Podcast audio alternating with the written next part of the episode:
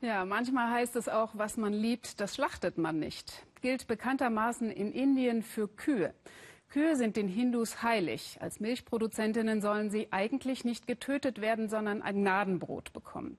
Aber keine Regel ohne Ausnahme. Vor allem in der indischen Grenzregion zu Bangladesch sieht die Realität ganz anders aus. Wie aus einer indischen Kuh am Ende sogar ein Produkt werden kann, das bis zu uns nach Europa kommt, zeigt uns Peter Gerhardt in seiner Reportage. Ein kleiner Grenzübergang zwischen Indien und Bangladesch. Fußgänger und Radfahrer werden überprüft, nicht aber der kleine Transporter, der gleich kommt. Verschämt reicht ein Helfer neue Papiere. Die Grenzsoldaten von Bangladesch schauen gelangweilt zur Seite und schon sind vier heilige indische Kühe zu Schlachtvieh in Bangladesch geworden. Im ersten Dorf auf der Seite von Bangladesch, gleich hinter der Grenzstation, sehen wir eine Sammelstelle für Kühe, die illegal über die Grenze gebracht wurden.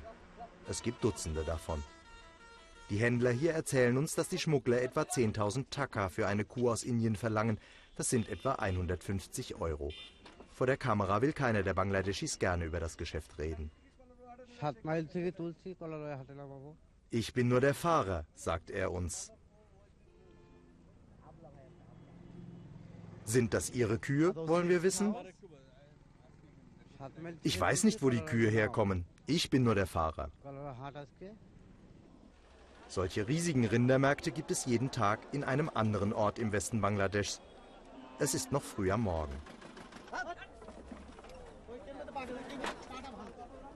Mohammad Hanusajam will heute sechs Rinder verkaufen.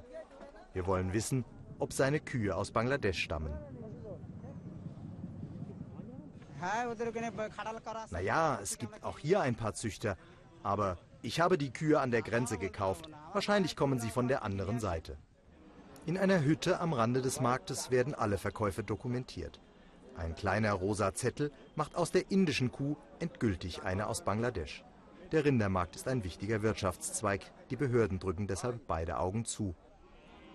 Draußen auf dem Markt betrachtet Mohammed Harun das Angebot. Er will hier Kühe erwerben, die er weiterverkaufen kann. Für ihn sind sie nur noch Rohstoff für die Lederindustrie. Die Kühe sind zwar mager, aber die Haut ist ganz gut, zeigt er uns. Hier, die Haut muss straff sein und darf nicht so herunterhängen. 1,5 Millionen indische Kühe sollen pro Jahr auf Märkten in Bangladesch verkauft werden. Der Journalist Kabir Riton hat beobachtet, dass trotz der Bemühungen auf indischer Seite der Schmuggel nicht abebbt. Er blüht und für jede heilige Kuh wartet schon ein Transporter, der sie ins 400 Kilometer entfernte Dhaka bringt, der Hauptstadt von Bangladesch. Harun hat den gesamten Transport für das Lokalfernsehen dokumentiert. Bis die Kühe dann in Dhaka sind, hat sich ihr Wert verdoppelt. Sie kosten dann etwa 300 Euro. Wie viel genau hängt davon ab, wie lange der Transport dauert und wie viel Schmiergeld der Fahrer unterwegs bezahlen muss. Die lokalen Behörden halten die Hand auf und die Transportmafia. Und trotzdem sind diese Kühe noch billiger als die aus Bangladesch. In Dhaka sehen wir dann nur noch die Überreste der ehemals heiligen indischen Kühe. In einer Gerberei dürfen wir drehen. Kamal Hossein arbeitet seit 19 Jahren hier. Mit bloßen Händen packt er das Leder an, das in den großen Trommeln mit Chrom bearbeitet wird. Auf dem Boden ein Mix aus ätzenden und giftigen Chemikalien, die ungefiltert ins Abwasser laufen. Diese Zustände sind selbst in Bangladesch illegal. Seit 15 Jahren will die Regierung Gerbereien wie diese schließen und in ein neues Industriegebiet verlagern. Unsere Chefs versuchen immer wieder, das hinauszuzögern. Sie sagen, sie brauchen mehr Zeit. Aber jetzt gibt es ein Gerichtsurteil, das sagt, die Gerbereien müssen sofort dicht gemacht und neu gebaut werden. Wenn das wirklich umgesetzt wird, wäre das eine Katastrophe für uns. Wir würden alle unsere Jobs verlieren. Es ist heiß und stickig hier und es stinkt. 200 Menschen arbeiten in dieser Gerberei. Vor einigen Wochen hat eine amerikanische Organisation veröffentlicht, es gebe in der Lederindustrie nach wie vor Kinderarbeit. Nun will man uns zeigen, dass alles mit rechten Dingen zugeht. Die Arbeiter erzählen uns, sie arbeiteten acht bis zehn Stunden am Tag, ihr Monatslohn betrage 150 Euro. Überprüfen lässt sich das nicht. Was aber auffällt, es gibt keinen Arbeitsschutz, auch nicht an den Presswalzen. vom beißenden Gestank einmal ganz abgesehen. Ja, das ist ein Problem für uns alle. Die Verschmutzung setzt uns gesundheitlich sehr zu. Aus allen Löchern läuft die stinkende, giftige Brühe auf die Straße. 200 Gerbereien gibt es im Stadtteil Hazaribagh. Die 75.000 Bewohner dieses Stadtteils bezahlen einen hohen Preis für Bangladeschs Lederindustrie. Billige indische Kühe und lasche Regulierung haben für unkontrolliertes Wachstum und ausufernde Umweltverschmutzung gesorgt, mitten im Wohngebiet. Industrieabfälle türmen sich zu Bergen.